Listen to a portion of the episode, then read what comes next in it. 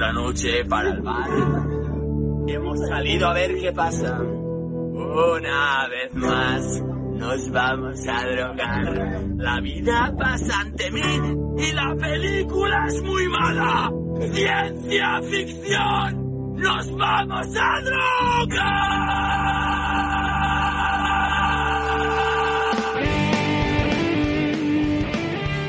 Hola a todos, esto es Sujétame el Cubata, bienvenidos.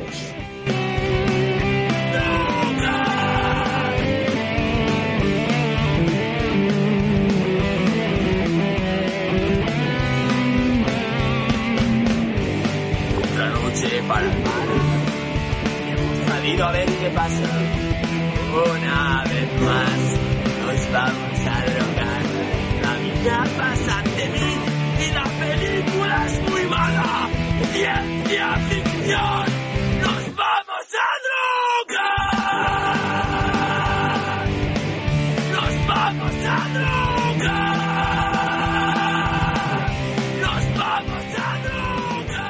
Hola Ferran, hola Sandro, ¿cómo estáis hoy?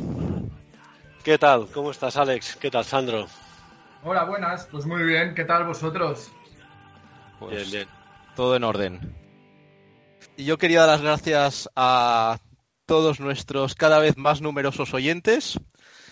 Y eh, por si no lo sabéis, aparte de poder escucharnos en iVoox y dejar comentarios si lo deseáis, también estamos en Spotify, Google Podcast, Apple Podcast, cintas de gasolinera y bueno, el tema de hoy, eh, del Padrino 2 a Toy Story 2, de la muerte tenía un precio a Aliens, todos somos capaces de recordar grandes secuelas de la historia del cine, pero ¿hemos venido nosotros a hablar de ellas?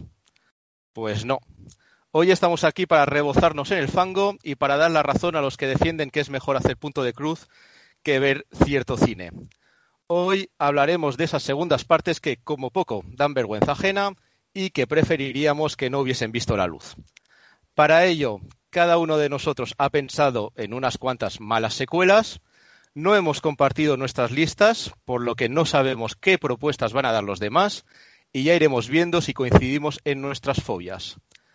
Uno tras otro iremos proponiendo secuelas que consideramos fallidas, y antes de que me corte para empezar a hablar de algo que le haya indignado sobremanera, propongo que el primero en comentar una de las películas de su lista sea Sandro. Pues gracias por darme paso y por no permitirme cortar, porque estoy ofendido, pero estoy ofendido no por ninguna secuela en especial, sino porque creo que hay un topo entre uno de nosotros.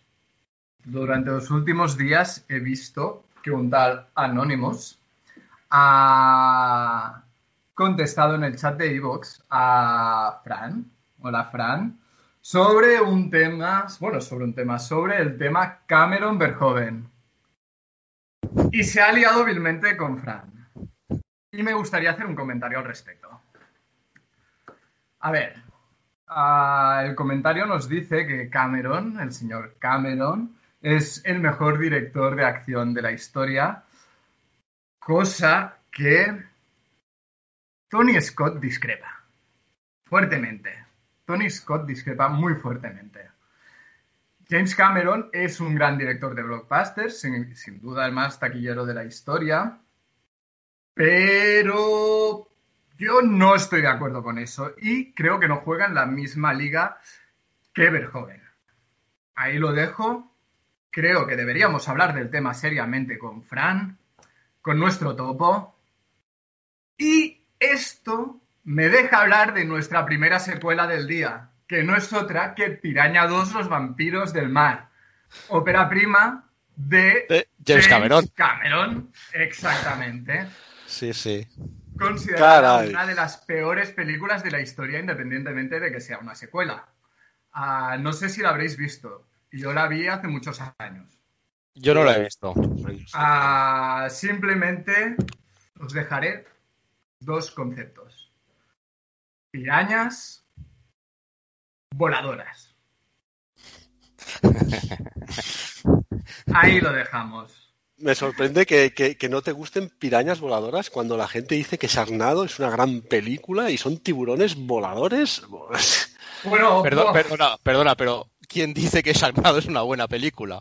O una gran Bueno, película. bueno, dicen que hasta la tercera parte es, buenísima. O sea, Bueno, esto será mm, la gente rara con la que te relacionas, pero bueno, yo he de decir en defensa de Fran que, que estoy de acuerdo con lo que dice y, y realmente el señor James Cameron me parece un, un director de acción, no sé si el mejor de la historia, pero no se le puede negar que, que tiene mano para las películas de acción. Piraña 2, bueno, es su ópera prima, tú lo dices. eh, a ver, la, cuestión es meter, empezar en el mundo del cine y pues fue su, su, su billete de entrada. Pero a partir de ahí ha hecho grandes películas de acción. innegable, yo no he dicho que no. Pero de ahí a ser un adorador del Cameron, un señor que empezó su carrera electrocutando gusanos, ah, preparando efectos especiales para la factoría Corman, ah, lo siento, no, no, no estoy de acuerdo. Sí, ha hecho películas muy mitológicas, ha hecho grandes secuelas, ya que estamos en el tema, como Terminator 2. Seguimos esperando Titanic 2, pero creo que no... bueno, no- esperar, esperar. Yo espero Tampoco- Avatar 2, eso sí. Hostia, no tampoco. no, casi, que Avatar vas a tener hasta las 5. casi que prefiero Titanic 2 a, a cualquier Avatar, por favor. Porque claro, no os gustó Avatar, supongo. Por supuesto que no. Madre. Es, es una mala copia de Bailando con Lobos en el espacio. No. Y, y encima no está Kevin Costner. Eso, No, eso- hay, mira, hay, hay, hay Sosoman, Sam Worthington. Ya que hablábamos de Keanu el otro día, ah, yo creo que la balanza de Soseras, Worthington revienta a Keanu. Pero creo que nos estamos desviando, ¿no? Bueno, si queréis podemos avanzar Avatar 2 como una secuela pufo no, horrible. Yo, yo voto. nos desviamos, creo, ¿no, señor Molina? Bueno, mm, em, somos poco propensos en desviarnos. Yo no me he Habitualmente. desviado nunca. No, no, yo tampoco. Pero mm, quizás hacerlo ya en el minuto 2 de programa es, es un poco excesivo, así que propongo que Sandro nos diga algo más sobre Piraña 2, que, que- Bueno, sobre Piraña 2 os diré... Bueno, sí, dos cosas. Que venía de. Es secuela de Piraña 1. Piraña 1 es una película de. ah, no de bajo presupuesto, pero independiente de Joe Dante. Piraña 1 sí que es un peliculazo. Y de Piraña 2 lo mejor que puedo decir es que salía Lance Henriksen en una de las primeras veces que lo vi y que probablemente, gracias a Piraña 2, se conoció con James Cameron cosa que después dio pie a que Henriksen estuviera en Aliens, a que Henriksen estuviera en Terminator. Bishop, grande Bishop. Ah, Es que James Cameron es, es un director de, de repetir intérpretes eh, en, en muchas de sus películas. Por ejemplo, Michael Biehn, que es el Terminator 1, el padre de John Connor. Luego en Aliens es, es- es el teniente Higgs. Y, y la que en Aliens es Vázquez, luego en Terminator 2 es la madre adoptiva de John Connor. ¡Hola! No la sabía esa, es Sí, verdad. Sí, sí, señor. Y Bill Paxton, que sale en Aliens como, creo que es eh, Hudson, sale en Titanic como que es el, el que, bueno, el que lleva a cabo el, el rescatar el, el tesoro de la Ah, en el joya futuro, de- es verdad. Es verdad. Pensaba que ibas a decir que era la puerta en la que duerme Rose. O sea, si te fijas, siempre repite bastante lo- los intérpretes en sus películas. ¿eh? Es bastante fiel a, a- a la gente con la que trabaja. Eso o que poca gente quiere trabajar con él. También, Eso dicen, también. dicen que Cameron es muy, muy, muy, muy duro en el set, que es una maravillosa persona, pero que es un cabronazo. Bueno, yo he de decir, Sandro, que esta, esta secuela no la tenía anotada. Y mira, la anoto en la Yo, yo tampoco porque no la he visto. Eh, bueno, desgraciadamente va a dar poca chicha esta Sí, primera opción porque no la hemos visto los demás. Eh, no sé si queréis pasar a una segunda. Pues Ferran. yo sí. Venga, abriendo el hilo que Sandro ha, ha empezado, pues eh, a ver, no diré que es una mala película, pero tenemos la original que es Alien y la segunda parte que es Aliens de regreso de James Cameron, que no me parece una película a la altura de su predecesora. Y eso que es una muy buena peli de acción, pero rompe con toda la mitología de Alien y destroza, dijéramos, eh, la gracia de la película original, que es un, un extraterrestre que eres incapaz de matarlo en un ambiente muy... Vamos, eh, a mí me parece un destrozo. Pero como película de acción, Aliens te la compro, eso sí, pero nada más. Bueno, estoy pensando en mi lista de películas y Aliens merecería 27 Oscars al lado de lo que yo tengo preparado. O sea, bueno, vale, no está, no sé si está a la altura de la primera o no, es a mí me gusta más la primera, pero son conceptos distintos y Aliens es una película eh, con la que te lo pasas muy bien. O sea, es acción eh, sin parar y tiene momentos eh, que todos recordamos, ¿no? No me puedo rebozar Sí. mucho en el fango con esta película porque no. A ver, yo, yo creo que. Aliens el- el- el- no se puede decir que sea una mala película, ¿no? Ah, expande, creo, los mitos de la primera, sí que yéndose a un género totalmente diferente. Y yo creo que de, de lo que adolece, quizá, es lo que le ocurre mucho a las secuelas Made in Hollywood, ¿no? Que es que parece que la fórmula para hacer una continuación es hacer lo mismo, pero más grande, con más aliens, con más tiros, con más ruido. Un poco la fórmula Cameron, ¿no? Porque al final Terminator 2 es eso. Y, bueno, te cambian la tensión por el espectáculo ah, y por una película de guerra, básicamente, en la que los- los enemigos, ¿no? Ah, son, son pues los aliens, ¿no? Extraterrestres, asesinos con la sangre de ácido. Ah, no es mala peli, es un planteamiento muy diferente, pero estoy de acuerdo con, con Alex que esto no, no, no, esto no tocaba hoy. Aliens no tocaba hoy, Ferran, y, No y tocaba. te vamos a someter a escarnio público, por lo menos yo. No Puebla ninguna fallida, para mi No te lista paso ninguna más. fallida, así que... ¡Fallida! que Soltar los palos ya. Venga, pasamos a otra, te toca a ti, Alex. Pues pensaba empezar con otra, pero ya que estamos con James Cameron, eh, tengo algo relacionado con este señor. Eh, bueno, pongamos en situación, a principios de los 80, creo que fue en el 82, que se estrenó Acorralado, la primera película de, de John Rambo, que es una película más que correcta, a mi parecer.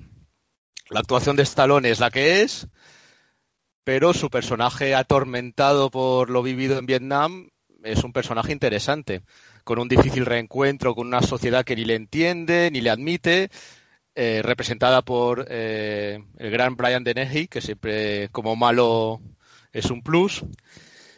Y eh, bueno, de hecho podemos decir que contiene cierto mensaje crítico a la sociedad norteamericana de los 70 al denunciar el desprecio injustificado que recibieron muchos veteranos de, de la guerra de Vietnam cuando regresaron de ella.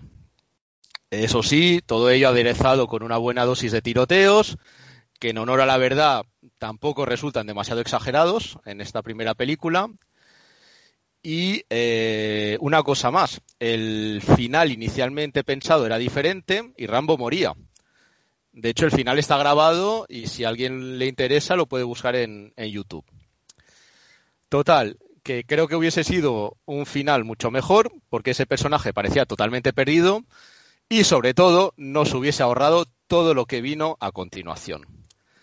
Y la primera de ellas, que es Rambo 2, cuyo guion escribieron Sylvester Stallone y James Cameron. Tela. Sí, bueno, en realidad el- creo que el primer boceto o, el- o la primera escrito es de James Cameron y luego pues Stallone lo reescribió o lo cambió a su gusto, seguramente para peor, tal y como quedó la película. Porque bueno, no sé si la habéis visto, si la tenéis más o menos en mente, pero Ah, bueno, sí, sí, es... Claro, claro, Rambo Sí, no, sí, que la tengo en mente yo, No he visto, sí, no he visto la quinta, la última, pero... Yo tampoco. tampoco. Pero bueno, para volver a la 2, Ujú. Para quien no la haya visto, pues no sé cuántos años después del final de la guerra de Vietnam, le encargan a Rambo, al que han detenido eh, por estar como una regadera y haber destrozado el pueblo entero en la, en la primera, eh, pues eh, lo sacan de la cárcel a cambio de que se meta solo en la jungla infestada de estos crueles y despiadados rojos, que evidentemente es lo peor que ha parido la historia, y, y más en esos años Reagan, a ver si encuentra presos supervivientes en una supuesta base militar vietnamita. O sea, mil años después de la guerra del Vietnam, va a rescatar a presos norteamericanos que vete tú a saber por qué están ahí. Buenos cubatas se metieron ahí Stallone y Cameron para escribir el guion. Pero bueno. Y otra Sí, sí. cosa que quiero destacar y que es totalmente patética en la película es que John Rambo vive un romance. Porque, oye, ser una máquina de matar no está reñido con ser un tipo sensible. Eso sí, eh, creo que es la historia de amor peor contada de la historia del cine. Es que es a cuento de nada Rambo y una vietnamita que, que le ayuda. Bueno, que va en Eh, su comando. Bueno, en realidad, a ver, él lo, lo tiran desde un avión y, él, y ella es su contacto cuando, cuando cae. Y entonces, bueno, viven varias peripecias juntos. De hecho, en un momento dado, eh, Rambo mm, eh, queda detenido por los vietnamitas. Ella le ayuda a escapar. Entre tiroteos varios y matanzas consiguen un momento de tranquilidad. Y entonces, eh, de repente se enamoran, hacen planes de futuro. O sea, hay un diálogo totalmente patético, que es algo así como eh, que él le dice que va a volver a Estados Unidos y ella le pide si, si puede ir con él y él le dice que claro y se besan y hacen planes y a los 10 segundos se levantan de donde están y hay un tiroteo y ella muere. O sea, el enamoramiento de Rambo dura un minuto y medio más o menos. No, no, es, es patético. Es, Pero- es una vergüenza. Y la manera que ella muere también es ultra patética. pero bueno, Pero no tanto como, como Sofía Coppola en El Padrino 3. No me lo puedes comparar. Bueno, al menos a Sofía Coppola no se le oye en ese momento. Pero, pero, a ver, un momento, un momento, un momento. O sea, todo lo que has dicho no se puede negar. Pero, ¿en serio? ¿Que de pequeños nos molaban Rambo 2? Quiero Sí, a mí de pequeño me molaba más Rambo 2 que Rambo 1. Rambo 1 era demasiado seria. Sí. Rambo 1 que no es para niños. Rambo 2 tampoco es para niños, pero es más para niños. Quiero decir, era divertido. Los flashbacks a cuando le torturan, a Stallone en, en puro estalonismo. Es una flipada que ya tiene el culmen en la tercera. Entonces, vale. Es un poco como Alex lo que has dicho antes. O sea, espectáculo puro y duro, y metralleta grandes, y a matar vietnamitas a punta A pala. ver, perdón, perdón. Exacto. No podemos comen- eh, comparar Rambo 2 con Aliens. O sea, por favor. No, Para- no, pero lo dice en el Aliens, sentido Joder, de la Aliens está- eh, es una buena la contraria. Rambo 2 es un... Bueno, es que no se aguanta ni como panfleto esta película. Porque claro, como con los vietnamitas no había suficiente, pues nos enchufan también, salidos de la nada, unos cuantos soviéticos malos malísimos. Rusos Porque malísimos. qué malos son los comunistas. Bueno, que son los bueno. malos centrales en la, en la tercera. Oye, y yo no quiero Porque pasar Eh, de hablar de Rambo y Acorralado sin la gran frase de Acorralado, que no sé si recordaréis, que, que le dice el teniente Truman al, al poli del pueblo, que es, es un hombre que come cosas que harían vomitar a una cabra. Es una definición de Rambo que me parece espectacular. Ah, pues yo la frase que siempre recuerdo es la de eh, no he venido a proteger a Rambo de ustedes, sino a ustedes de Rambo. es O Dios tendría piedad, él no. Sí, son- Son pero bueno, frases. eh, mi conclusión sobre Rambo 2 es que lo bueno de Rambo 2 es que no es Rambo 3. No sé si Pero queréis. ya, ya que sí. hablamos de Rambo 2 y zanjando el tema fuerte y rápidamente, os propongo dos vías para continuar. Escoged vosotros. Podemos seguir por la vía Stallone o podemos seguir por la vía Dennehy.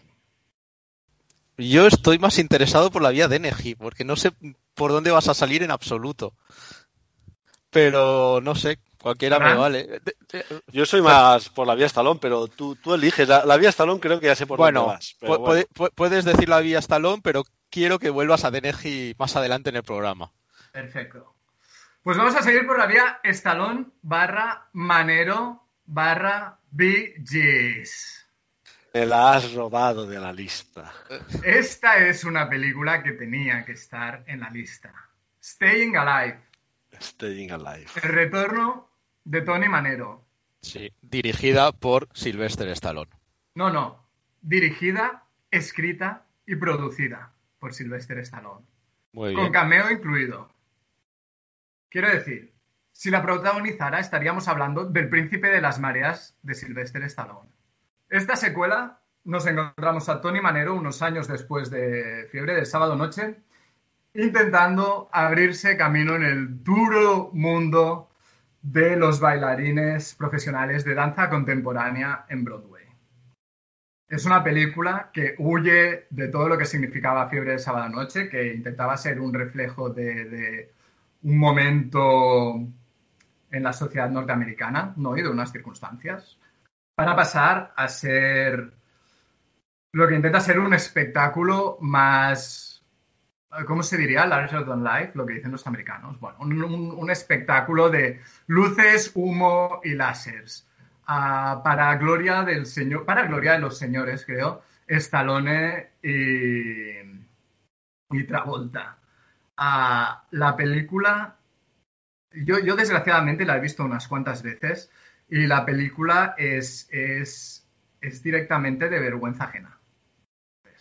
Ah, es cierto, no, quiero decir, incluso la, canción con la que empieza la película, una cosa que me flipaba a mí mucho al principio, y lo voy a reconocer aquí, ah, porque la vi bastantes veces de Chinorris, es que la canción con la que comienza ah, me flipó mucho y ahora eh, volviendo he visto que estuvo incluso nominada pa- para un Grammy.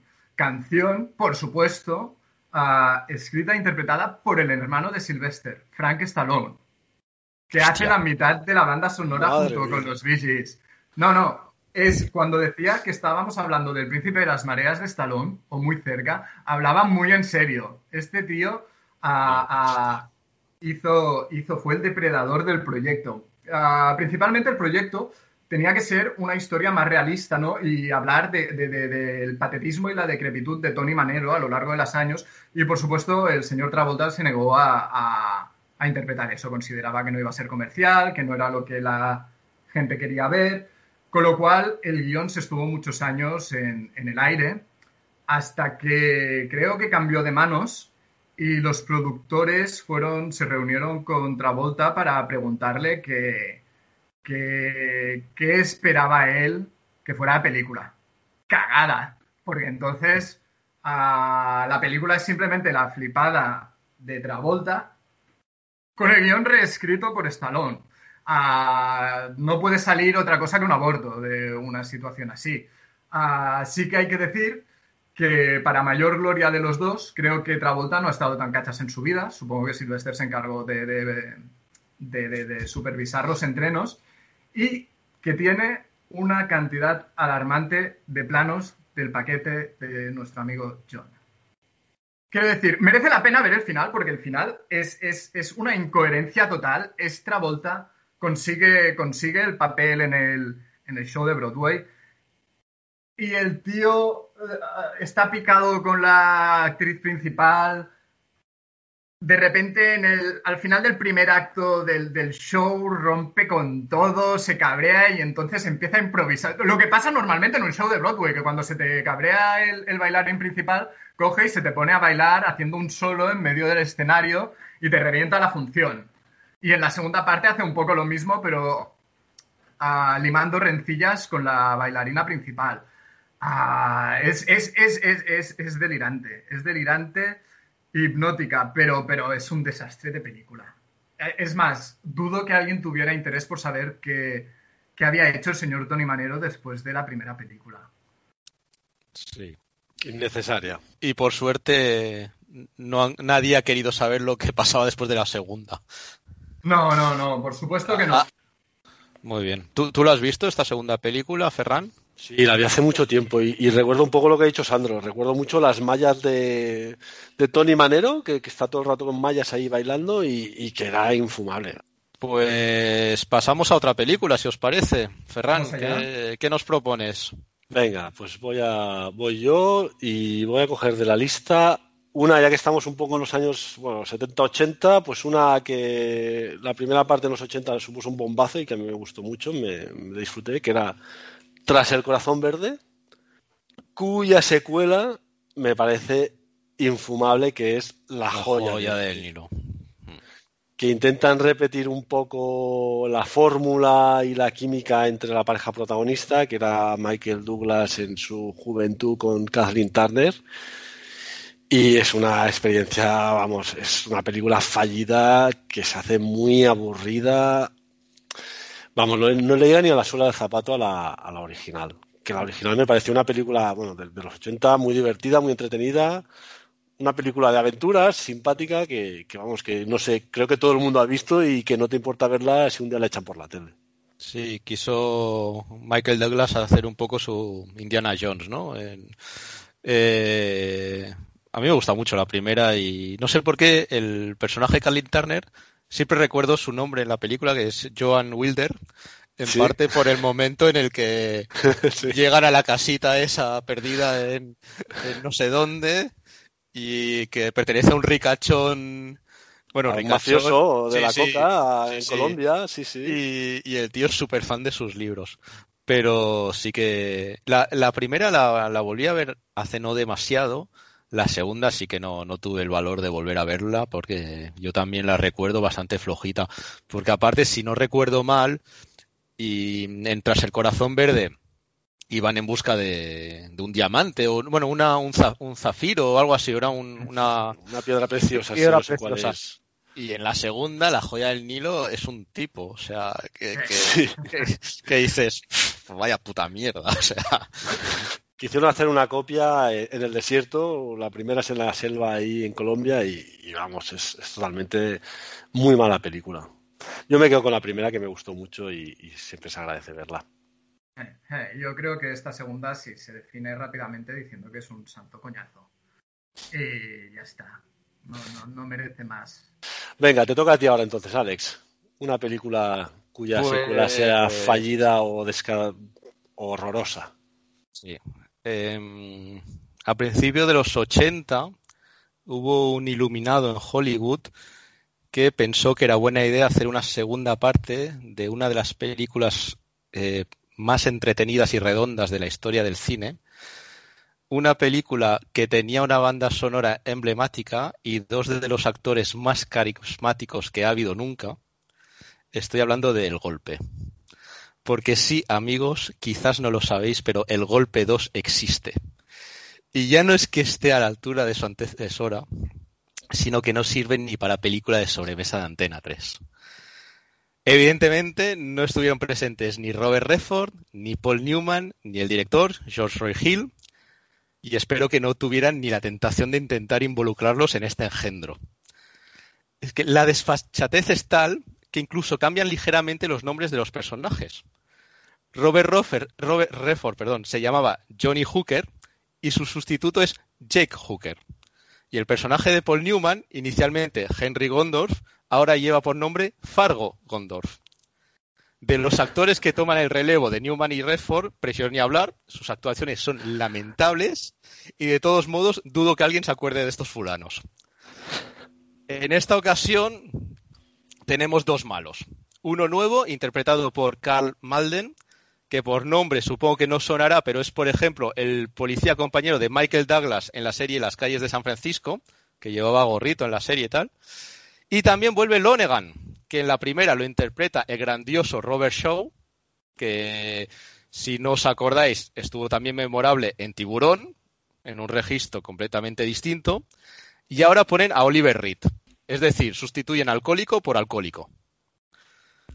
Más allá de eso, un puto desastre. O sea, la historia es ridícula. Eh, Hooker, o sea, el nuevo Redford, ejerce de boxeador, una cosa que no se puede creer nadie. Los engaños son de niño de primaria, los decorados son horribles Es, mm, yo creo que los de escenas de matrimonio de José Luis Moreno son mejores y hay cosas que directamente me ponen de mala hostia. Por ejemplo, Lonegan ya no cojea, cuando era una de sus características más evidentes. Y otro ejemplo, en la primera escena que aparece el sustituto de Paul Newman, que por cierto es regordete y feo, otro personaje le dice, anda, te has dejado crecer el bigote. Y te quedas con ganas de soltar. Pero haber retrasado. Si Paul Newman lleva bigote en la original, ¿qué leches estás diciendo? No sé. Y, Te y han, por- te han tocado No, no. la mejor película, ¿eh? Que la, la película que quizás más te gusta te la han destrozado aquí, ¿eh? Bueno, eh, El Golpe mm, es una de las películas que más me gusta de siempre, que descubrí de pequeño porque a mi padre le gustaba mucho y me la, bueno, la alquiló en el videoclub un día y me la puse, me encantó. Y es una peli que no sé cuántas veces he visto, nunca me canso de verla. Y de hecho, esta del Golpe 2 la vi hace poco y me indigné tanto que, que me puse la primera acto seguido porque la primera me parece una maravilla, eh, interpretada de una manera increíble, no solo por Redford y, y Newman, sino como he dicho antes por Robert Shaw. Eh, sale en un bueno, así en plan anécdota, sale en un pequeño papel que hace como de falso policía. El, no me acuerdo su nombre de, como actor, pero es el que luego era el, el jefecillo de MacGyver, el de la Fundación Fénix, el que era como calvito, etcétera, sale en, en el golpe. Y eh, bueno, otra anécdota, ¿recordáis en la primera al hombre mayor eh, negro que está compinchado con Redford al- en la primera estafa de la película? Sí, ¿Sabéis quién es? pues la verdad es que no lo ubico. Es el padre de James L. Jones. Wow. Hostia, Él es el padre del padre. Sí, sí. Qué grande. Concluyendo, mirad todas las veces que queráis el golpe y no caigáis nunca en la tentación de ver el golpe 2. Mirad antes Piraña 2, Sí, o Rambo 2 por o ejemplo. La joya del Nilo. No, la joya del Nilo no. No veáis la joya del Nilo. Ved Staying Alive. Staying Alive, sí. Joya del Nilo, no. Y yo creo que con lo, de- lo que ha dicho. Alex de, de Robert Shaw es, es, es que me ha venido a la mente otra película que, cuya secuela era innecesaria y, y es una copia barata de la original, que es Tiburón, claro. Sí, pero la 2 mm, Bueno, ni tan bueno, mal. bueno, exacto. Con Tiburón 2 hemos topado. Yo, yo estuve dudando si ponerla o no, pero, pero yo, Yo creo que igual Tiburón 2 no la he puesto, sí. no es Es, tan es mala lo secuela. mismo. Es que es lo mismo. Es que no tiene ningún aliciente. Es que para ver la misma película peor hecha, no sé, no le veo nada Bueno, Bueno, peor hecha. innecesaria también. pero sí. ponte a ver Tiburón 3 o Tiburón 4 y entonces, sobre todo Tiburón 4 y te darás cuenta que Tiburón 2, pues mira. Bueno, sabéis, sabéis que hay dos versiones de Tiburón 3, ¿no? Yo, yo hasta de muy mayor no he visto la versión 3, dijéramos, original, que es la del parque de atracciones. De pequeño veía una Tiburón 3 que en realidad se llamó Tiburón 3 en España, pero que era una de estas ah, versiones italianas que se hacían por aquella época. Ah, muy gore y muy tremebunda y, creo que incluso superior a, bueno, se podría discutir, ¿no? Superior a Tiburón 3. Pero, pero sí, el tiburón que grita de tiburón la venganza es, es, es insuperable. No, no, no, no lo hace visible ni que esté Michael Caine ahí, que es una buena pregunta pensar que hacía Michael Caine ahí. ¿Y Dennis Quaid no sale en la 3 o...? En la 3 haciendo de hijo, ¿no? En la es uno de los hijos, sí, es uno de los Sí, hijos de- mayor, sí, sí, sí, sí, sí. Uno de los hijos del, del Sheriff Bloody, ¿no? Bueno, yo ya he puesto aquí tiburón, he dicho una vez más, me, me he colado, pero creo que No, no, sin orden ni concierto, me parece de lo que ha dicho Alex Molina, que yo realmente no ubicaba al, al Lonegan como el, el- es el capitán en Tiburón 1, claro, Robert Shaw. No lo Sí. ubicaba. Y, y cuando lo has dicho, digo, coño, pues, pues es verdad, tienes razón. No, no, es que el tío hace un papel completamente distinto, eh, adopta un tono de voz totalmente distinto. Eh, bueno, eh, Robert Shaw era un muy gran actor y, y era un tío que había hecho mucho teatro y bueno, súper reconocido. Lo que pasa es que le daba bastante al drinking y, y bueno, y le pasó factura. Pero bueno. Volviendo al capítulo, vamos a hablar de mis traumas y de mis mierdas. Os ofrezco la vía Deneji que se nos había quedado por, por el Adelante. camino.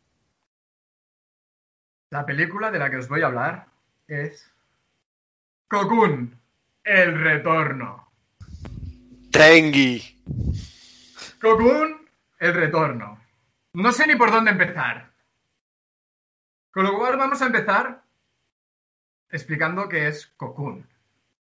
Cocoon, la primera, es una película de Ron Howard ah, con el actor que era probablemente más conocido y más enrollado para los niños de los 80, que era Steve, Steve. Gutenberg. Yes. Ahí la has dado. Brian Dennehy, el niño de la historia interminable, y Miss Daisy. Un cast que era una trampa y miel para los niños de la época. ¿Por qué? Porque esa película, bajo una película de fantasía, era el puto terror. Eran los terrores nocturnos. Era horrible. Esa película va de unos aliens que llegan a la Tierra para salvar como unos capullos petrificados que hay, que, hay en el fondo del mar, ah, para lo cual lo que hacen es alquilar una casa con piscina, ah, le alquilan el barco a Steve Guttenberg y se dedican a ir con Steve a coger huevos petrificados del fondo del mar y los dejan en una piscina. Ah, esa piscina adquiere eh, eh, cualidades revitalizantes y los yayetes que viven en una residencia para ancianos que hay precisamente al lado de la casa de los aliens se cuelan un día, se bañan en la piscina, con lo cual se rejuvenecen y revitalizan. Bueno, hasta aquí, pues es un, un relato de fantasía, mm, podríamos decir muy, muy, muy, muy típico de su época, ¿no? De los años 80. Ah, perfecto. Entonces todo se va a la mierda. ¿Por qué? Porque los aliens son unos seres horrorosos de luz que flotan y llevan trajes de piel humana para hacerse pasar por humanos. Hay una escena que Steve Guttenberg en, su, en, en el barco espía a la alien guapa desnudarse y en lugar de desnudarse lo que hace es sacarse la piel. Eso es horroroso. Es terrorífico. Los aliens dan mucho miedo. Pero es que sumándole a esto, al final de la película, cuando han recuperado todos los huevos, los abuelos, como se sienten tan bien, deciden irse con los extraterrestres al planeta donde van a vivir eternamente, abandonando al pobre niño mono de la historia interminable, dejándolo sin sus abuelos, llorando. Eh, Esa película fue un drama. Y no se os ocurre otra cosa mejor que hacer una segunda parte, que es exactamente lo mismo, pero más truculento y con Courtney Cox joven, eso sí. Pero es la truculencia. Esa película, no sé si conocéis, otra, me, me tragué las dos en el cine. No, no pude dormir solo durante meses. Ah, total, Cocoon 2, Cocoon 2, eh, produci- de productor de Paseando a Miss Daisy las dos. Con lo cual se entiende por qué Miss Daisy salía la 1. Yo creo que me habría interesado más ver Paseando a Miss Daisy 2, Paseando al filo del abismo, que Cocoon 2. Porque en Cocoon 2, o sea, vuelven los abuelos.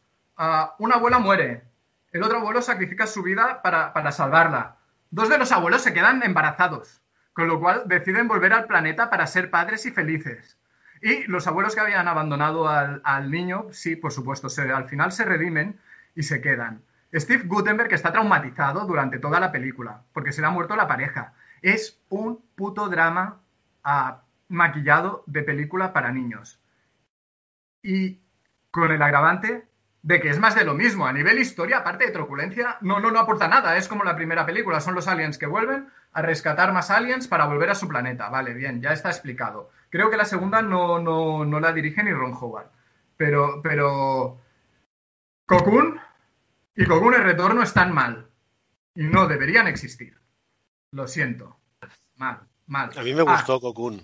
¿Te gustó Cocoon? Me gustó Cocoon. Y Cocoon Ferran, 2, el retorno, me parece un truño. Pero Cocoon me parece una película, estuvo bien, me gustó. A mí no me daban miedo esos extraterrestres. Al contrario, me parecían, no sé, graciosos. Pero era totalmente innecesaria la secuela y, vamos, Es más de lo mismo. Bueno, un, un cash grab de toda la vida, ¿no? Yo, Total. yo, yo, Cocoon y Cocoon 2, lo siento. No, eh, Steve Gutenberg, me jodiste. No te lo perdono. Terrorífica. Fatal, fatal. Una cosa buena que tiene es la banda sonora. Que la banda sonora, voy a culturizarte, Ferran, y voy a culturizar a alguno de nuestros oyentes que nos piden más bandas sonoras. El de John que- Barry. No, No. James Horner. Casi. James Horner. James A este Horner. lo conozco, este lo A conozco. este lo conoces, claro, porque hizo la banda sonora de Titanic. No, no, de Aliens, hizo la de Y Aliens. de Aliens, por supuesto. Gran compositor, pero tengo que decir que dentro de mi corazoncito, la banda sonora más característica de Horner es la de Willow. Siempre he querido trotar desnudo por el monte al son de la música de Willow. Es, es- es- es un sueño no realizado. Eh, no sé si quieres tú añadir algo más, Ferran, a Cocoon. No, no, no, yo Cocoon 1 bien, Cocoon 2 innecesaria. Ahora voy a hablar de una película donde la música es primordial. Y eh, si en el golpe y en el golpe 2 se ha hablado de dos actores que acabaron con su vida por sus excesos, aquí también tenemos a un actor que, que murió bastante joven debido a sus abusos. Estoy hablando de una película que en realidad empezó siendo un número cómico musical en el Saturday Night Live. Estoy Ah, hablando, sí, de dos señores vestidos de traje, con gafas de sol y un sombrero negro. Estoy hablando de Jack y el Wood Blues, los Blues Brothers, o como se llamó aquí, Granujas a todo ritmo. Bueno, ahora hace bastante que, que no la veo, pero una película que de joven me encantaba. O sea, he visto esta película un montón de veces. Me encanta la música a lo largo de toda la película. De hecho, eh, es una película que fue muy importante para mm, el tipo de música que, que sale, o sea, el blues, soul, música negra, etcétera, y eh, dio a conocer a nuevas generaciones artistas grandiosos que estaban, que bueno, ya no tenían tanto éxito como antes, y estoy hablando de gente como Aretha Franklin, o sea, no, no estoy hablando de cualquiera. Eh, la película, la primera, a ver, es una. La, historia en sí no, no tiene mucho sentido, eh, pero eh, bueno, eh, sigues las andanzas y las aventuras de, los Blues Brothers y su banda, que eh, bueno, van destrozando coches, les persiguen. eh, bueno, policías, neonazis, de todo, van haciendo enemigos ahí por donde pasan y bueno, eh, acaban con un, un concierto genial y también en la cárcel luego tocando sus canciones. Total, que pocos años después de la película, bueno, los dos actores principales son John Belushi y Dan Aykroyd y Belushi muere poco después. A Dan Aykroyd se le ocurre eh, años después hacer la segunda parte que se llama Blues Brothers 2000 para sustituir a Belushi elige a John Goodman, que no me parece mala opción, pero esta película ya sabes que va a ir mal cuando deciden incluir entre el, el, grupo de los protagonistas, o sea, tenemos a Dan Aykroyd, a Goodman, a los músicos que les vuelven a acompañar y deciden incluir a un niño. Exacto. Y ese es un punto que quería tocar después, el factor niño. Luego hablamos de ello. ¿Qué necesidad de añadir un niño a esta aventura? Un niño que no pinta nada, cuya historia no le importa a nadie. Yo supongo que lo hacen para, no sé, para llegar a más público, pero es pensar que el público joven es idiota y que necesita referentes de su edad. Pero si vas a poner un niño, pon un personaje interesante, no un niño por poner un niño. Y evidentemente no nos quedamos ahí, porque si tenemos al niño, ¿qué tenemos que añadir también? Al negro. Entonces, al final son varios Blues Brothers y entre ellos hay el Blues Brothers negro, que bueno, que es un policía que luego hace como una reconversión. La película es un desastre, o sea, no se sostiene por ningún lado, excepto la música, porque sigue habiendo grandísimos artistas participando, vuelven a estar James Brown y Aretha Franklin, por ejemplo, pero se incorporan caras nuevas como B.B. King, Eric Clapton, gente de mucho nivel y bueno, pues cuando hay algún, algo de música, por ahí se salva, pero el resto es insufrible. Totalmente de acuerdo. Yo, yo vi, vi primero Blues Brothers 2000 en el cine, antes de ver la original, y he de reconocer que tardé unos años en ver Blues Brothers porque ya tuve suficiente. Ah, es un desastre de película. Si lo miras simplemente como un- una sucesión de cameos que te pueden hacer más o menos gracia y buena música, pero es que ni así se soporta.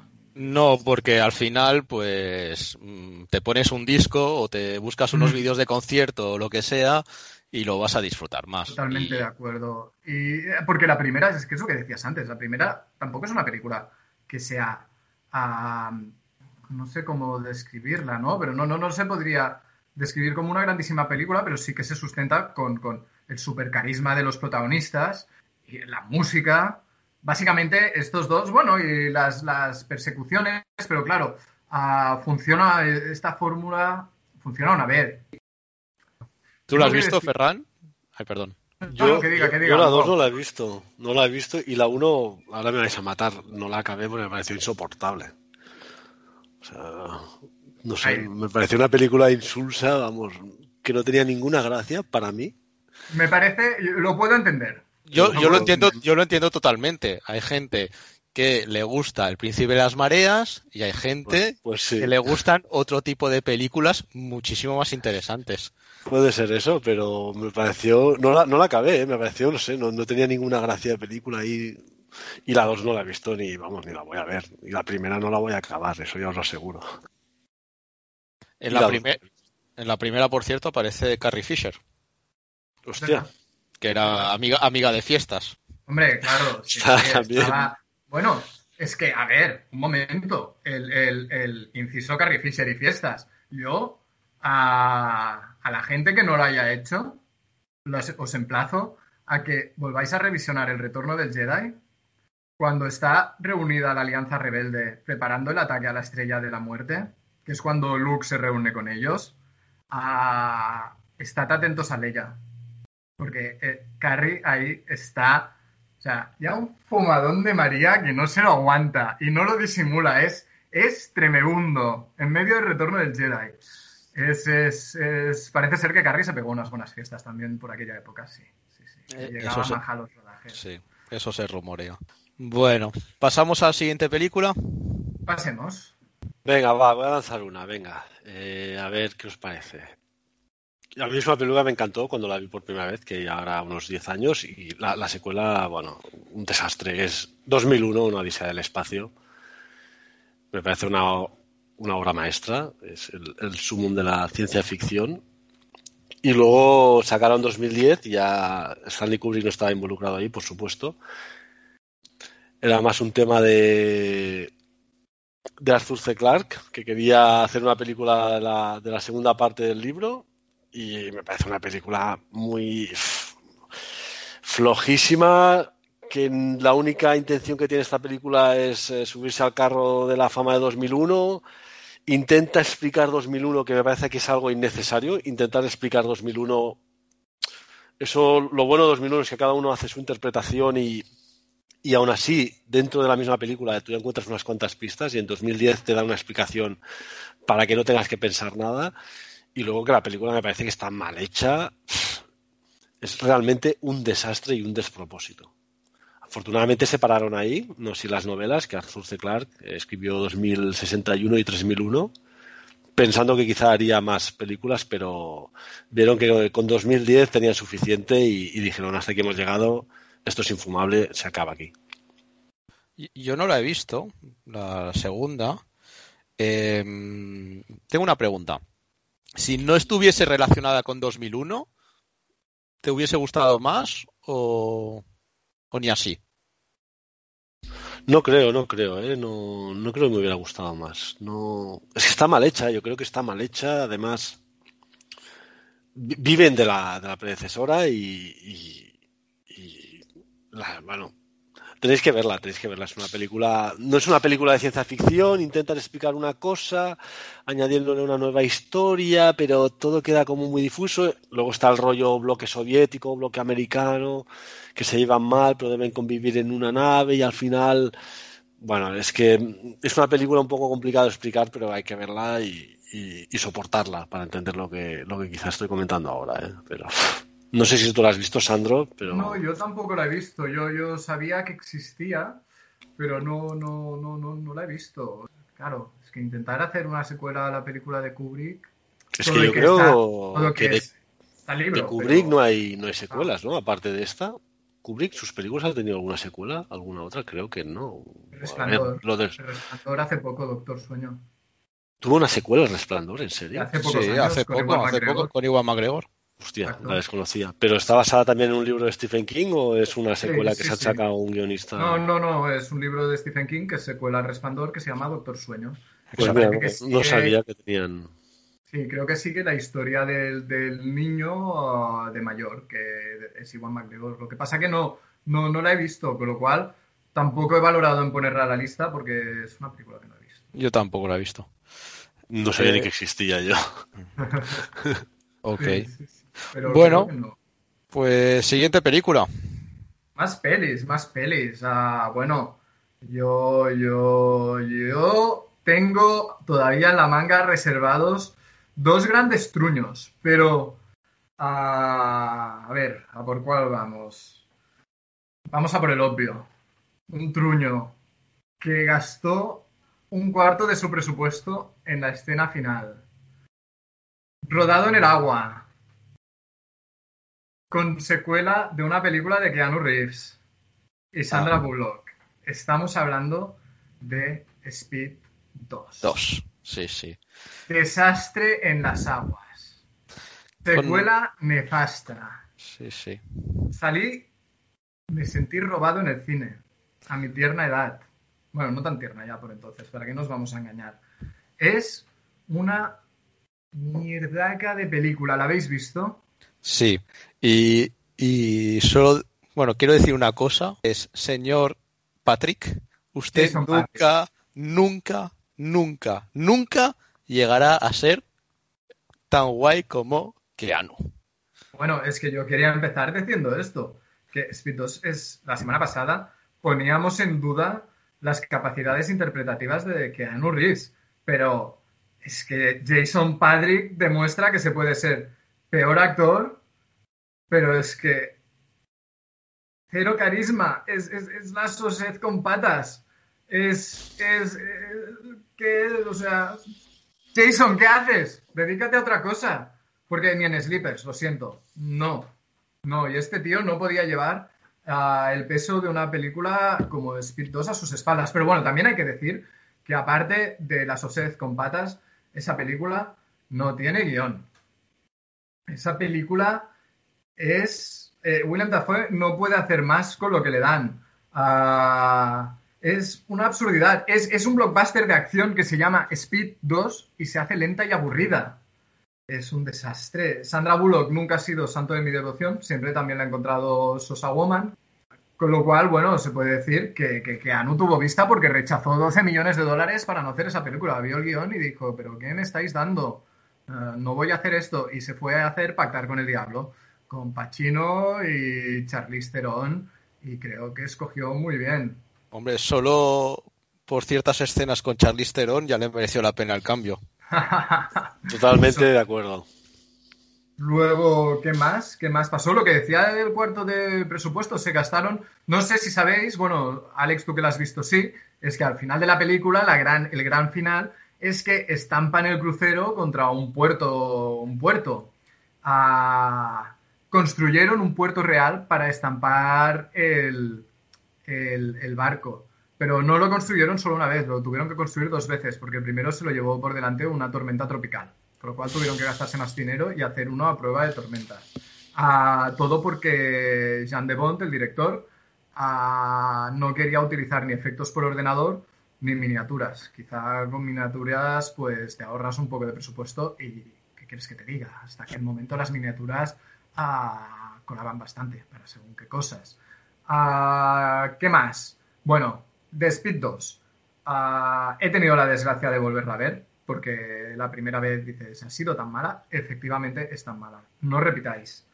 Ah, ¿Qué más? Para hacer el papel, cuando Keanu dijo que no, para hacer el papel, parece ser que Bullock se lo propuso a McConaughey, a un joven McConaughey.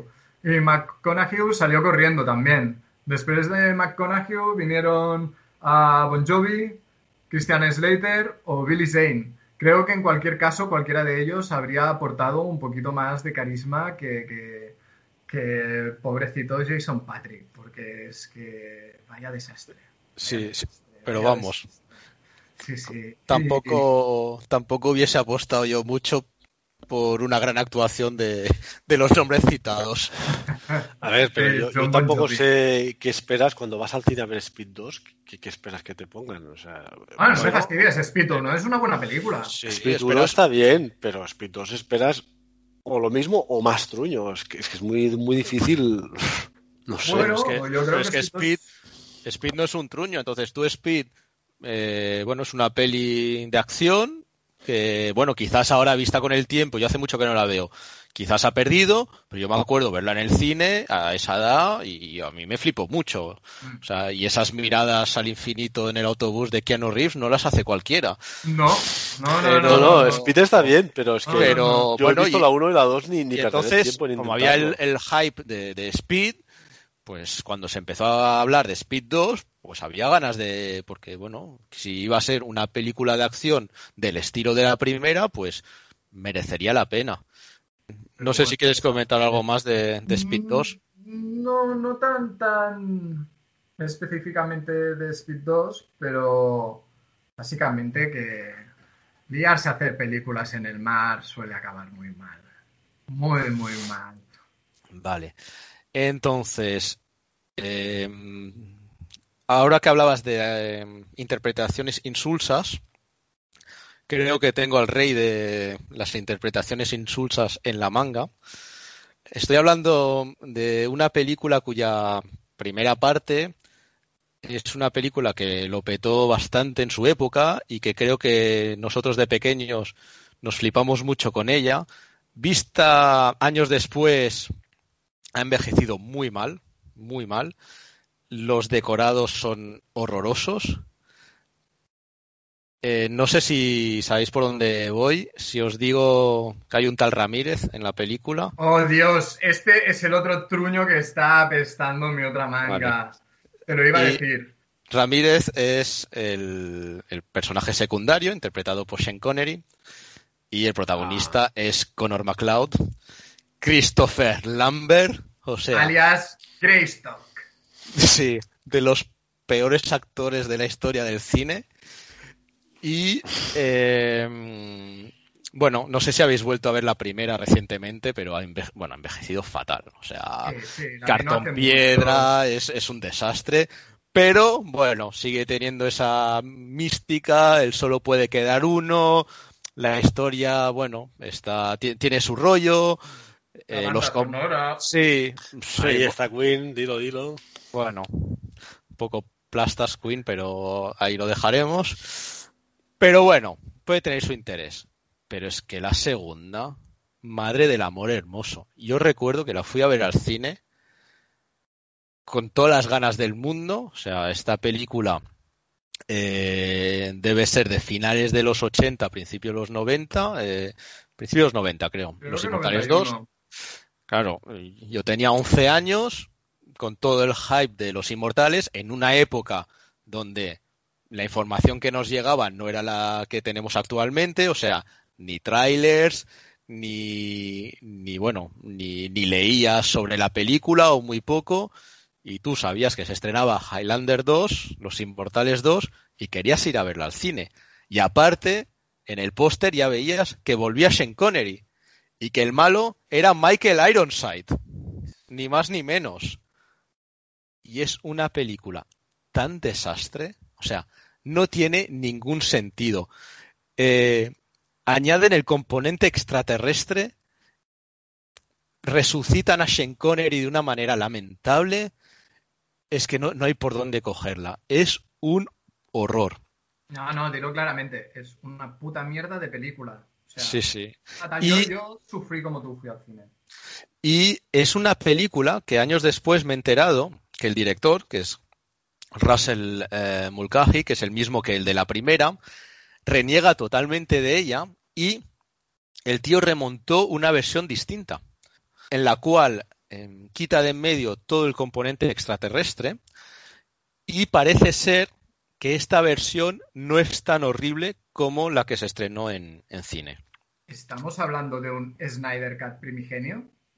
Estamos hablando de un, sí, llamado Ah. Mulcahy Cat. Sí, sí. Mulcahy Cut, no tenía Sí. ni idea. Sí, sí. Lo que pasa es que yo no lo he visto porque no sé dónde encontrarlo, este, esta versión, y de todos modos tampoco tengo, eh, aunque sea mejor que lo que se estrenó, tampoco tengo muchas ganas de, de probarla. Hombre, a este respecto tengo que decir que, ya que se me presenta la oportunidad, que el Snyder Cut realmente mejora muchísimo lo que se hizo con Justice League. Con lo cual, ¿por qué no, por qué no, por qué no puede pasar lo mismo con los Inmortales? Yo si pudiera lo vería este corte nuevo, a ver qué, qué, qué pasa. Mm, Puede, puede, puede que, sí que Pues- sea más visible, porque es que una de las cosas que dices es este, uno de los grandes problemas. O sea, esta película es una patraña. Yo también fui con toda mi ilusión al cine y salí, me salí estafado. Ya para empezar, se, se- con los est- extraterrestres se cargan toda la mitología creada en la primera película. O sea, la primera película ya no tiene sentido por la puñetera cara. A continuación te ponen un protagonista viejo. A día de hoy sigo teniendo problema con mis héroes. O sea, si yo empiezo a ver algo con un héroe envejecido estoy bien, pero si me pones al héroe y de repente me lo haces viejo, no. Yo quiero ver a mis héroes. Yo, yo quiero ver a, la- a Connor McLeod joven. Quiero ver a, a Solid Snake joven. Quiero ver a mis héroes, no versiones envejecidas y torturadas de ellos. Eso para la gente mayor. Y claro, no, es que, es que independientemente de eso, es, es un desastre de película, es aburrida, mezclan todo el tono pseudoecologista en la película, los aliens que vienen del espacio porque se enteran de que MacLeod sigue vivo, MacLeod rejuvenece por la cara habiendo conseguido ya quedar solo y tener el gran trofeo supremo. Igual podrían haber desarrollado a partir de allá, pero no. Luego lo de Sean Connery no tiene nombre. Sean Connery creo haber leído que no está más de 10 minutos en pantalla y, y- no, no, no ganó el Oscar como Anthony Hopkins, estuvo menos tiempo, pero creo que sí se llevó unos 4 millones de dólares por, por, por salir 10 minutitos. Con lo cual, bueno, bien por Sean, quiero decir, aquí, aquí lo que contaban eran los billets, no la calidad del producto. Entre, entre esto y su aparición en Robin Hood, Sí, sí. muy, muy ladrón de guante blanco, Sean Connery. Mira, ¿eh? de guantes blancos. Me, gusta, me gusta. Bueno, el golf, el golf en Marbella no debía ser barato, no, no nos engañemos, no nos engañemos. ¿Y qué más? ¿Qué más? Te- ¿Qué más? Yo tengo que decir una cosa buena de la Sí. 2. Una que la buena. ban- Sí, la banda sonora no aparece Queen. Gracias. La mía. primera queda muy bien. Princess of the Universe es un temón. Que además en la serie de tele quedaba de puta madre de intro. Pero en cualquier caso, es un desastre, es un desastre. No, no, no tiene sentido. Creo que he leído también investigando, porque claro, esto, esto merecía que gran, un gran problema que tuvo la película es que se la fueron a rodar a Argentina, en pleno default financiero, y que por culpa de eso a- el rodaje fue un desastre y al director a- lo echaron a medio, a medio proyecto. No, no, no lo echaron, pero sí que lo dejaron de lado. Y parece ser que no, no tuvo nada que ver con la edición, con lo cual toma sentido lo que dices de que existe una versión montada por él. Pero en cualquier caso, huir de los Inmortales 2 como de la peste. Es más, creo que la 3, si no recuerdo mal, que creo que solo la vi una vez, ah, se fuma que existe la 2 y retoma desde la 1. Bueno, eh, se fuma la 2 y medio se fuma la 1 también, porque vuelve a ser como la historia parecido a la 1, porque es al, mm, bueno, van pasando los años, aventuras en diferentes épocas, con nuevos malos, etcétera. Entonces es como una nueva 1, pero Mm. es bastante mala la, la 3. Pero no sé, es una. Eh, esto de los inmortales ha debido em, dar mucho dinero a sus productores, porque entre las películas, las series, etcétera, luego creo que hicieron, no hicieron una película para televisión también que salían eh, Christopher Lambert y el protagonista de la serie. Sí, Creo sí, que- algo sí, bueno, sí. creo que más TV Movie era un episodio largo de la Ah. serie o algún piloto o algún principio de temporada o algún final de temporada o algo así, sí, Mm. sí, sí, sí. Bueno, y es más, creo que hace, hace años ya, igual lo, digo de memoria, pero creo que hará 10 años o así que va rondando por los estudios un remake de Los Inmortales que ha tenido ya unos cuantos directores y unos cuantos protagonistas asociados y es, es típico típico proyecto maldito que no, no, no, no se acaba de rodar y que probablemente si algún día se acaba rodando y ve la luz será, será lamentable. Mm. ¿Hacemos una ronda más? Vale, bueno, a mí, a mí se me van acabando los... Yo si queréis ¿eh? hago un pequeño pack de cinco pelis de los 80 o así, con su secuela, que son todas, para no comentarlas todas, pero que a, a ver si alguna os llama la atención, porque es que Venga, suelta. voy a hacer, va, voy a decir cinco, ¿vale? Cinco con su secuela mala, a ver qué os parece. Y lo digo así por si... Gris y Gris 2, para empezar. Karate Kid, Karate Kid 2. Gremlins, Gremlins 2. Cortocircuito, Cortocircuito 2. Y La Mosca, La Mosca 2. Eh, Bueno, bueno, bueno, a ver, de las que has dicho, Gremlins 2 ni de coña. No se toca, Gremlins 2 no se toca, Gremlins 2 es un peliculón. Por favor, es malísima. No entendiste nada. No entendí nada. Gremlins 2, bueno, yo estoy con Sandro. Luego, Karate Kid, la mala es la de la Hilary Swank. O sea, esa, esa sí que es chunga de cojones. La trilogía Pues- original está, no se toca, es un pack. La 2, bueno, ni tan mal. Eh, luego, La Mosca 2 no la he visto. Ah, sí, sí, sí la vi. Buf, esta es muy mala. Muy, Gracias. muy, muy, muy mala. Gracias. Y la primera es un peliculón Es un película. que a día de hoy eh, la ves y los efectos especiales siguen dando una angunia que te cagas. Y, y es una gran película. Y el señor Jeff Goldblum en esta película está espléndido. Es una gran película de terror. la Y la, pero la 2, que creo que es el James Spader, que hace de hijo, La del hijo, exacto. Sí. Y es un sinsentido, solo, bueno, le añaden gore ahí por todos lados. Pero bueno, a a mí mí de me pa- pequeño me gustaba, ¿qué quieres que te diga? La A mí Mosca no 2 ni- la he visto 800 veces como la 1. Claro, la Ya, 1 es que estamos entrando en territorio Cronenberg, quiero decir. Ah, sí, uf, no, nos, no nos da hoy para hablar de Cronenberg. Y luego, como lo has dicho, Chris 2 no la he visto, aunque Chris 2 salga, es una mierda, aunque salga Michelle Pfeiffer. mierda, Y no mierda. sale Lorenzo Lamas, grave error. ¿Y eh, cuál más has dicho? O ya las he repasado. He dicho y cortocircuito, cortocircuito 2. Cortocircuito 2, a ver, si no sale Steve Guttenberg, ¿qué te esperabas? Claro. Sí, sí, no sale, no sale. Creo que fue inteligente y dijo, a ver, eh, la primera valga, es una peli de videoclub que, que gustó, pero ya esto Bueno, no de tira más. de videoclub a tu edad, pero yo creo que lo petó bastante en el cine. Cortocircuito fue uno de los hits de la época. Lo petó en el cine y luego en el videoclub, sí, sí, me Sí, refiero que, que en su momento fue una película que la gente iba a ver, Mm. pero la segunda es infumable. Aparte ponen de protagonista, como Steve Gutenberg no quiere hacerla, supongo porque es una persona inteligente, ponen al, al, al amigo, o sea, su compañero indio Al indio, de la primera parte que, lo siento, pero no tiene ningún tipo de gracia. Entonces, vamos. Bueno, a ver, también yo creo que hoy en día habría que revisionar cortocircuito la primera y ver si realmente ah, aguanta o no. Yo es No lo una hagas. película que creo que no he visto. No lo hagas, No no, lo lo hagas. hagas. No, Mejor guardar el recuerdo, sí. Sí.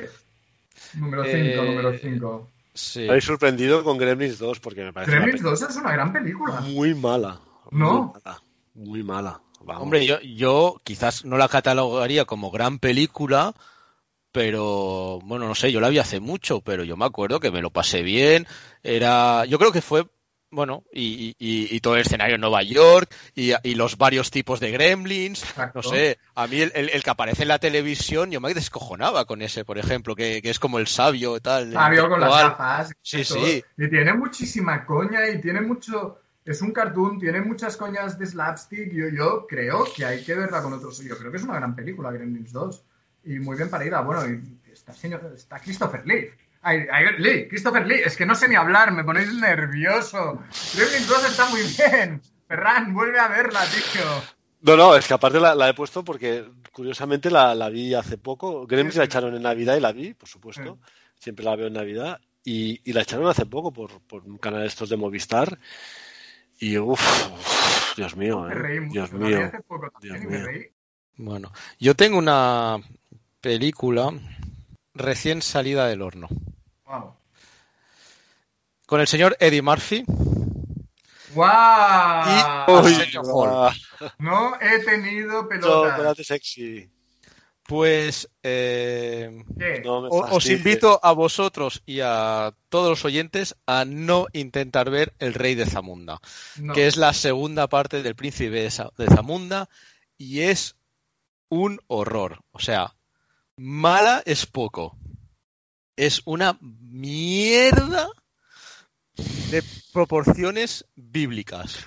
No se Qué podría bajona. saber. Qué Sí. bajona. Tenía ganas de verla. Bueno, allá tú, a ver, mm, teniendo en cuenta tus gustos, quizás, Lowenstein. qui- qui- quizás mm, le ves cierto interés. Em, repiten todos los actores de la de la primera, excepto eh, ¿cómo se llama el de urgencias? Eric Lasal, ¿no? El padre McDowell sale por ahí. Sale, Grande. sale el padre McDowell. Y añaden a Wesley Snipes, que ya no, bueno, no, no está en la cárcel actualmente, entonces puede volver a hacer películas. Y eh, bueno, la película empieza con Eddie Murphy, que aún es príncipe de Zamunda, aún está James Earl Jones por ahí coleando, ha tenido tres hijas. Eh, lo que pasa es que normalmente necesita un heredero masculino. Y Wesley Snipes es como el general del país vecino, que es como quiere invadir a, a su- al otro país, que él sí que tiene un vástago, o sea, quiere o, o a las buenas o a las malas invadir Zamunda, ¿no? Vale, O- deberá querer casar al hijo con una de Exacto. las hijas o, o invadir y que su hijo sea rey. ¿no? Exacto. Pero eh, se enteran de que eh, Eddie Murphy en la anterior película, en un momento dado, eh, no sé si fumado, el tío eh, acaba siendo violado por, por una que él ni se enteró y, ya- y tiene un hijo en, Estados Unidos. Maravilloso. Y Qué entonces bien, va para el guion eso. va a buscar a su hijo a Estados Unidos y se lo trae a Zamunda con la, con la madre del hijo. Claro, pero aquí, aquí lo siento. Aquí, aquí tiene números de que ese niño no es del príncipe. Aquí tiene números que el hijo es de, de- del colega Semi y que se lo han colomado. Arsenio Hall, no, no, eh, es suyo y, no hay sorpresa en el guion respecto a eso, ¿no? Una vez tiene el hijo, lo tiene para toda la película. Pero es que no, no. Mm, no, mm, es, es, es mala, es mala, se hace larga, aburrida, no. Y aparte, igual que en la primera, o como. En la primera y, seguramente en el cine de esa época, había como menos límites en el humor, ¿no? Ajá, sí. Y, y bueno, y podían hacer bromas un poco del- de lo que les apeteciese sin, em, sin pensar en el que dirán. Y en Mm. cambio esta es de, de no querer ofender a nadie, de un humor blanco eh, horrible. O sea, por favor, no veáis El Rey de Zamunda. Y, y- si, la, y si la veis, eh, no me echéis la culpa. Yo os avisé. Yo la intentaré ver, pero me huelo que será un tostón, como, como bien comentas. Esto, pero eh, lo, de, lo de los límites del humor sí, sí que es un problema hoy en día, porque hace es esto en los 80, 90, había mucha más libertad para hacer broma de todo. Ahora, por, por no ofender a, a nadie, no, no, queda todo lo que dices tú tan, tan blanco, tan, tan insulso, que no, no, que no quiere decir que no se haga humor del otro, pero al final lo, las grandes producciones es, es, contentar a todo el mundo, ¿no? Es, es toda la industria adolece de eso. Es una mierda. Bueno, yo tengo una pregunta porque me, me gusta mucho la, la, película original, a ver qué os parece. La secuela la he intentado ver un par de veces y nunca la he acabado. Bueno, la he acabado en, a tramos por, porque me interesaba el tema, pero es la, el clásico de ciencia ficción del planeta de los simios. Wow. Y luego hubo Regreso al planeta de los simios con Charlton Heston, que es la continuación, bueno, exactamente donde dejaron la película original. Y es una historia que es la historia en sí es interesante, pero me parece que está muy mal desarrollada. No sé si la habéis visto o... Yo las vi hace muchos años, la, la original, dijéramos, la he visto más veces. A las de después, creo que para la cuarta película ya, ya no había ni protagonistas humanos, solo se seguían a los simios y, y había... Sí, sí. Uh, pero no, no, no, no, no, no me acuerdo bien de la segunda, la tercera y la cuarta. Están ahí en una nebulosa. No, de, sinceramente, es que ni la primera me parece, me, me, ha gustado nunca tanto. Me parece un poco coñazo, la verdad. Y ya por no hablar del remake de Tim Burton. Pues a mí me parece una obra maestra la primera, ¿eh? No, tiene un final ese tan, tan... Emblemático, cómico, sí. Emblemático, pero... ¿Qué quieres que te diga? Oye, una cosa, yo tenía varias pelis apuntadas, pero solo quiero citar la que creo que es la peor de mi lista. Uh -huh.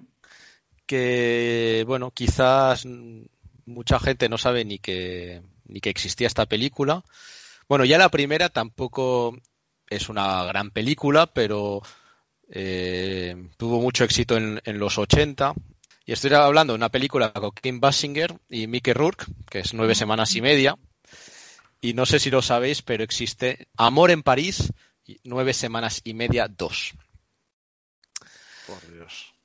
Para que os hagáis una idea, es una película que en Film Affinity tiene una nota de 2,7. O sea, rebozándose en el fango absolutamente. La historia no tiene ningún sentido. O sea, bueno, ya la primera era una flipada para, para Yuppies, pero, pero bueno, en este caso han pasado como 10 años. Eh, Mickey Rourke eh, sigue ahí obsesionado con, con, Kim Basinger, pero ya no está ya no está en relación con ella, pero se entera de que ella está en París. Y entonces se va a París. Él llega, participa en una subasta de obras que le pertenecían a ella, esperando encontrarse con ella, y las compra todas. ¿Qué pasa? Que ella ya no, no, está por ahí y conoce a, a, la que le lleva las cuentas o algo así a, a, Kim Basinger. Y bueno, y entran ahí en un rollo amoroso, sexual. Mmm, bueno, es que no sé ni cómo calificarlo de lo absurdo que es la película. O sea, no tiene ningún sentido, es mala de cojones, pero bueno, o sea, que se junta con ella para, para oler las pocas moléculas de Basinger que lleva encima. Sí, sí, sí. ¿Pero Basinger sale o no en esta película? No, no sale, no sale. No sale. Hay que tener valor ¿eh? para, para ver esto. Hay que tener valor, la verdad. ¿Ah, ¿Cuándo lo has visto? Uf, hace, hace un tiempo ya. Es de la, la, bueno, la típica que ponen por la tele y dices, hostia, hay una segunda parte nueve semanas y media. Y, y, empiezas a verla y es de esas películas que, bueno, no sé si a vosotros os pasa, pero de lo mala que es, te quedas enganchado. Porque yo me quedo a veces ahí viendo y, y, y te quedas pensando, pero ¿en serio? ¿En serio es tan mala? ¿En serio? ¿En serio lo consiguen? Pero es que las actuaciones, en, en este caso, me acuerdo, las actuaciones eran lamentables. Mickey Rourke que ya empezaba a notar los, los excesos del bisturí, eh, bueno, le ponen a un nuevo pibón al lado, sí, gracias, al, al, menos tenemos esto, pero la historia en sí no, no tiene ningún sentido. Luego. Hombre, Angie Everhart, Dios sí. mío, claro, pibonazo donde los haya. Luego, Sí, sí, luego se entera de que Kim Basing en realidad había muerto, pero no se lo estaban diciendo, y entonces eh, Mickey Rourke en ese momento frunge el ceño y, y- y se pone muy melancólico y, y sufre mucho interiormente. Mientras, sí, sí, bueno, ahora volvemos a ello, pero mientras eso sí, se sigue beneficiando a Angie Everhart, porque bueno, una cosa no quita la otra, es una basura, pero absoluta. Eh, he de decir que Mickey Rourke no es mal actor y tiene eh, actuaciones más que notables, e incluso, bueno, iba a decir últimamente, pero mm, digamos después de su paso por el bisturí, porque ahora me ha venido a la mente el, El luchador, que es una buena peli Muy buena peli, la única él- yo diría. y él lo hace bien. Única peli buena de Mickey Rourke. Yo, No, que- yo que entiendo que a posteriori. No, no, creo que Ferran ha dicho en general. En general. Mickey Rourke, ¿qué más ha hecho No. bueno aparte de esto? No, no. Hombre, el corazón del ángel estaba bien. El corazón del ángel estaba bien. Sin City está bien. Y está muy No bien. me gustó. ¿No te gustó Sin No, City? nueve semanas y media me gustó, bueno, está bien, curioso, nada más. Pero es que no ha hecho nada remarcable, o sea, no, no sé. Hombre, sí, salía en la de. ¿Cómo se llamaba? La de. mm, De Chimino. Manhattan Sur. Manhattan, Manhattan Sur. Sur. No lo he visto. Y estaba bien. película de videoclub que de pequeño decías, oh, esto tiene pinta de molar. Y Requiem Luego- por los que van a morir hizo no sé qué. también. Luego sa- sale La Ley de la Calle, que es una buena película. Creo que tienes que, que estudiar un poco, Ferran. No, no, no. Yo, Yo- si, me, yo- si me decís que Mickey Rourke es un buen actor, ya me lo decís todo. No, yo, no- pondría yo- yo- en yo no he dicho. Exacto, yo no he dicho que sea uno de los mejores actores de su generación, ni mucho menos, pero es un tío que ha hecho mm, buenas interpretaciones y aparece en unas cuantas películas que merecen ser vistas. Creo que Rourke ha tenido, su problema ha sido que ha escogido fatal siempre y, y ha hecho purria, pero no, no, no creo que sea mal actor. Ahora, ah, creo que este es del club de los me lo bebo todo, me lo meto todo, desde siempre. Y desgraciadamente al club de su de su cirujano plástico últimamente se ha sumado Val Kilmer. Estamos, entramos en la sección cotilleos de la industria. Val Kilmer está hecho una mierda y parece, parece, parece la máscara de Mike Myers, pero en persona. Myers.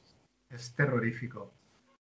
Ya sé que el programa se limitaba a secuelas partes 2. No hemos podido hablar de partes más allá porque daría para hablar mucho.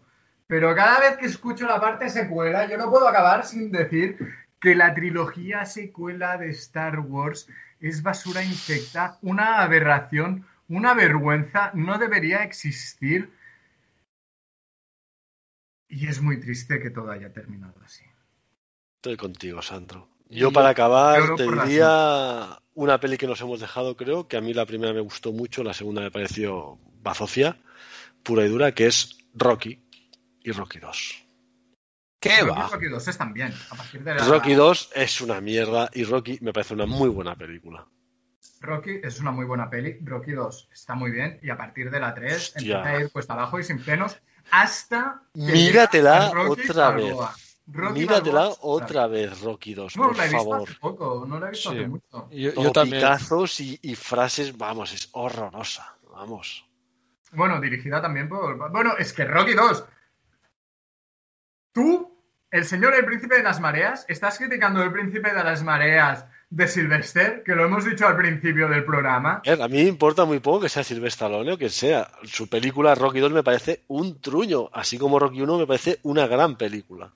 Sí, Rocky 1 es una maravilla. Yo no me caso con nadie, yo te digo lo que, lo que veo y lo que pienso. Pero Rocky 2, yo creo que Rocky 2 es una buena continuación de la historia que cierra el círculo. Luego lo demás sí que son ya cash grabs gratuitos.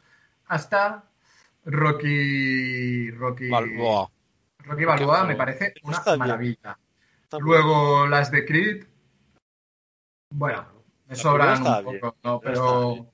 Pero Rocky 2 está muy bien. Dos, eh, que son seis películas. De seis, para mí, tres se salvan.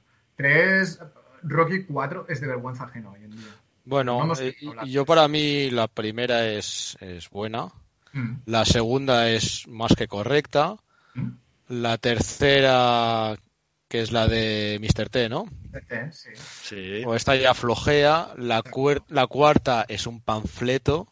O sea, es una Los cosa rusos. exagerada. O sea, los rusos eh, que es, bueno, encima los rusos que, se, que hacen doping y tal, y él eh, sin medios, porque vive en Estados Unidos y es un pobre país que no tiene medios. Está-. Sí, y está ahí, pero bueno.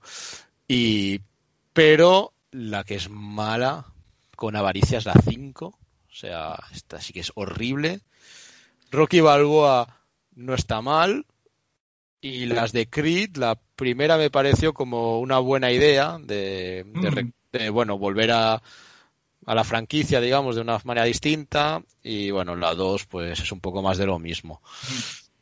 Pero, pero bueno, hablando de, de películas y secuelas, etcétera, me han dicho que, mm, bueno, o he leído que parece ser que están preparando la cuarta de Indiana Jones.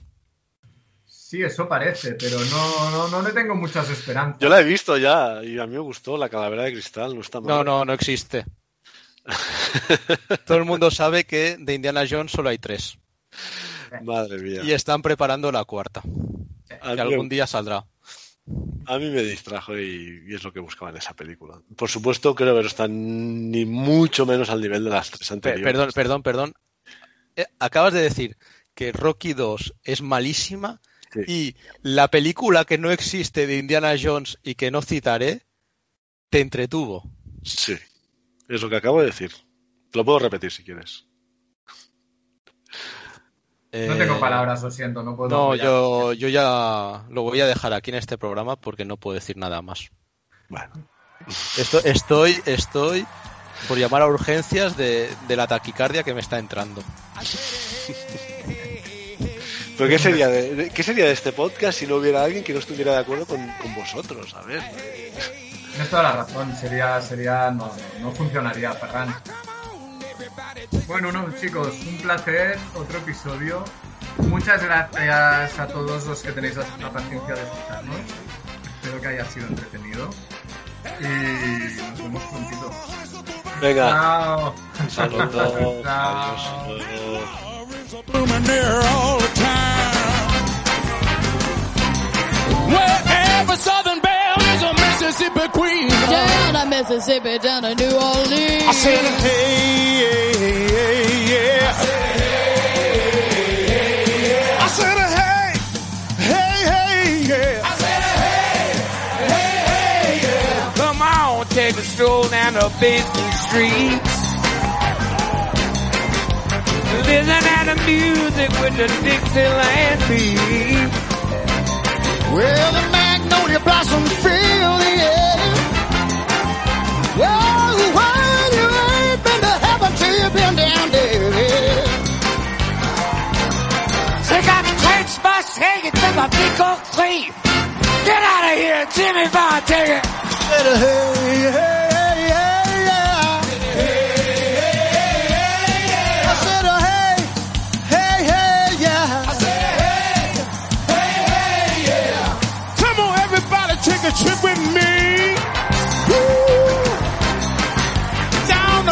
Mississippi, down to New Orleans, yeah, yeah. Where the honeysuckle hanging on a honeysuckle bar. Where love is blooming there all the time. Every Southern belle is a Mississippi queen. Down the Mississippi, down to New Orleans.